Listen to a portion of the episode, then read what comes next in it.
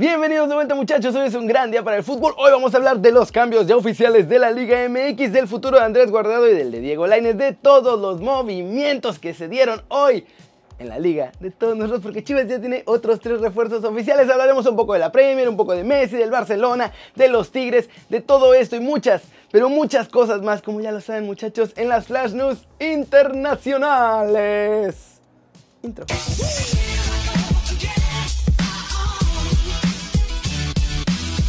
Arranquemos con la nota de Fútbol del día y es sobre lo que ha pasado hoy en la Junta de Dueños de la Liga MX, muchachos, porque hay muchos, muchos cambios. Para empezar, Don Transitas Curi no pudo entrar a la Junta porque ya lo quieren cortar por completo. Por ahora no se ha hecho el anuncio oficial de la desafiliación del Veracruz, pero ojo, esencialmente eso es lo que pasará. Y luego Curi cobrará venganza o será al revés. Primero Curi cobrará venganza y luego lo van a desafiliar. Lo que sí ya es oficial muchachos es que va a haber menos extranjeros en la liga de todos nosotros. Tras escuchar la petición del Tata Martino, los extranjeros en los clubes mexicanos, o bueno, los disque jugadores no formados en México, se reducirán solamente a 7 por plantilla. Eso sí, la reducción será gradual y año por año. Es decir, el próximo Apertura 2020 solo tendrán 8 extranjeros y hasta la Apertura 2021 será cuando tengan solo 7 extranjeros.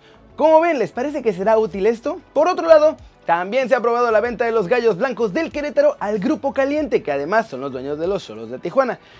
Pero bueno, lo de la multipropiedad ya es una broma de la Liga MX porque varias empresas tienen más de un club bajo su control. La razón es que según la Femex Food, no hay muchas empresas que tengan la capacidad de mantener un club y que además sean limpias y legales y nunca, nunca hagan tranza porque todos ahí son bien limpios.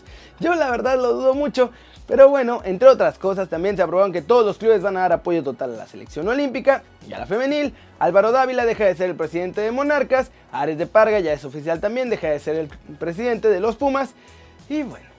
Si quieren siempre estar al día de las noticias de la Liga MX, bájense la app de OneFootball muchachos y recuerden que todavía pueden participar por el iPhone, el Nintendo Switch y la camiseta, ya sea del Barça o del Madrid. Vámonos hasta España, porque el Betis ya definió el futuro de sus mexicanos y son casos totalmente opuestos. Empecemos con Andrés Guardado, porque el principito no se va del Betis pronto muchachos, el cuadro andaluz ha hecho oficial la renovación de nuestro chavo hasta el 2022, por lo que por ahora se acaban todos los rumores que lo ponían en la MLS. Ya les había contado antes un poquito que Guardado iba a terminar renovando, pero estaban arreglando los detalles de si eran dos años extra o uno y otro por rendimiento, pero ahora la extensión fue normal.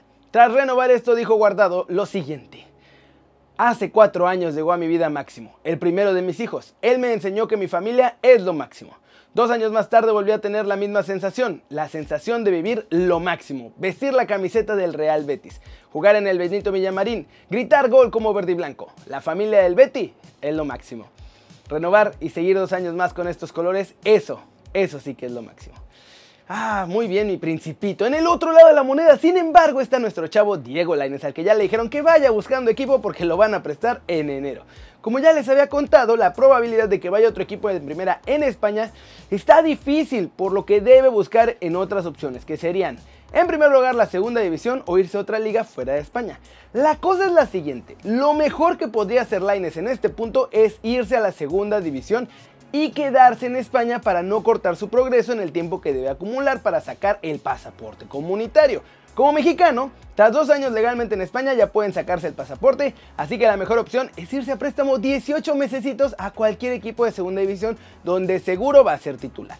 Claro, también puede irse a otro club de primera, pero va a tener el mismo problema que en el Betis y esa es que puede quedarse sin minutos o quedarse en la banca mucho tiempo, etcétera, etcétera.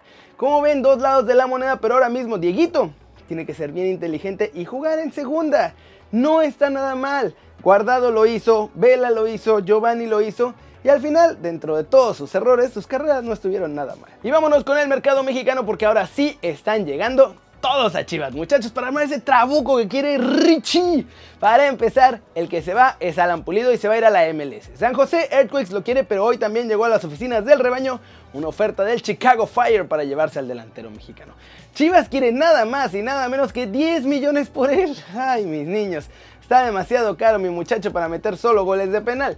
Eso sí, en llegadas al aeropuerto de Guadalajara no dejaron de recibir jugadores. Este martes llegaron a la Perla Tapatía José Madueña, el Gallito Vázquez que regresa muchachos y Eric Aguirre. Los tres para pasar exámenes médicos con Chivas. Y luego obvio, para firmar con el club. Ellos se suman a Uriel Antuna, que ya fue presentado como su primer fichaje en la era de Ricardo Peláez con Guadalajara.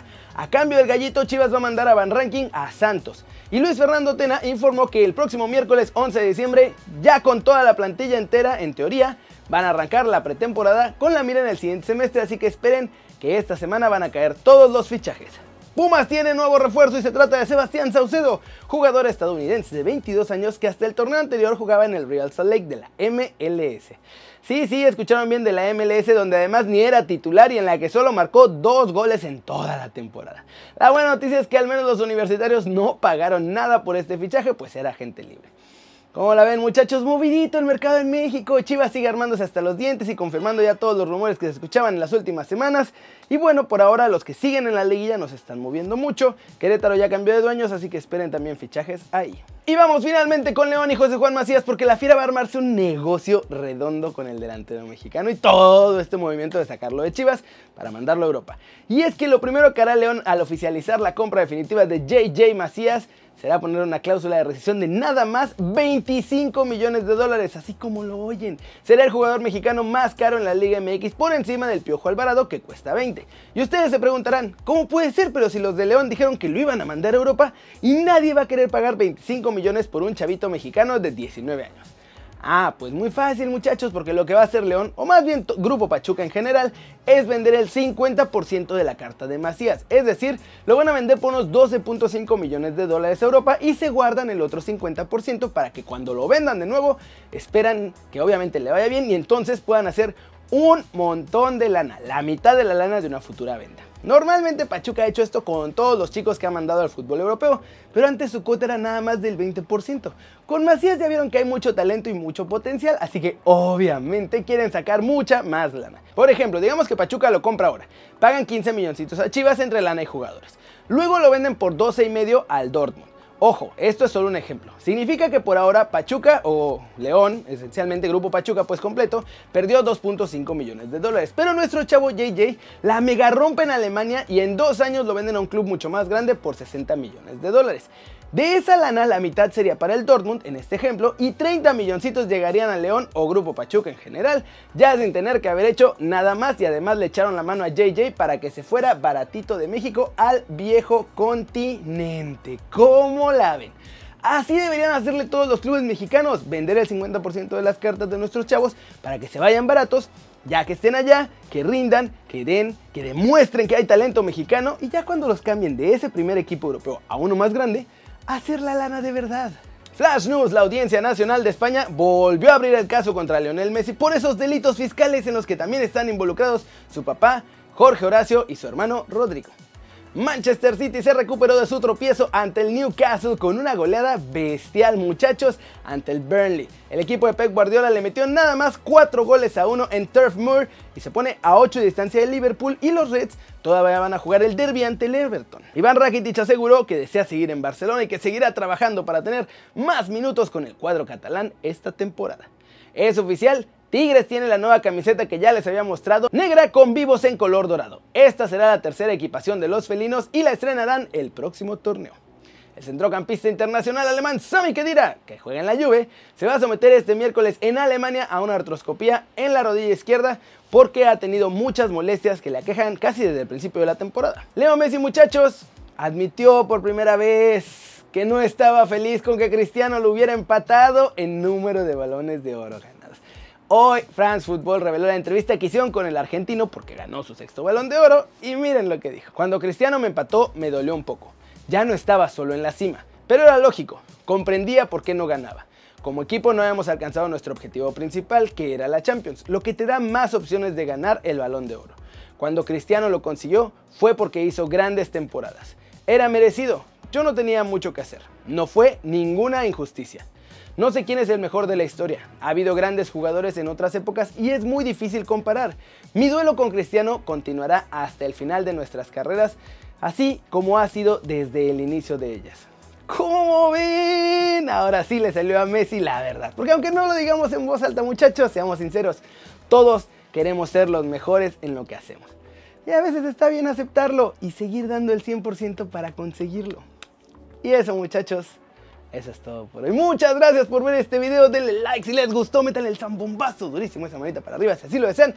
Suscríbanse al canal si no han hecho. ¿Qué están esperando? Es Navidad. Estamos dando regalos al por mayor. Noticias fresquitas y calentitas todos los días. Muchachos, ¿qué están esperando? Y ya que se suscriban, denle click a la campanita para que hagan marca personal a los videos que salen cada día.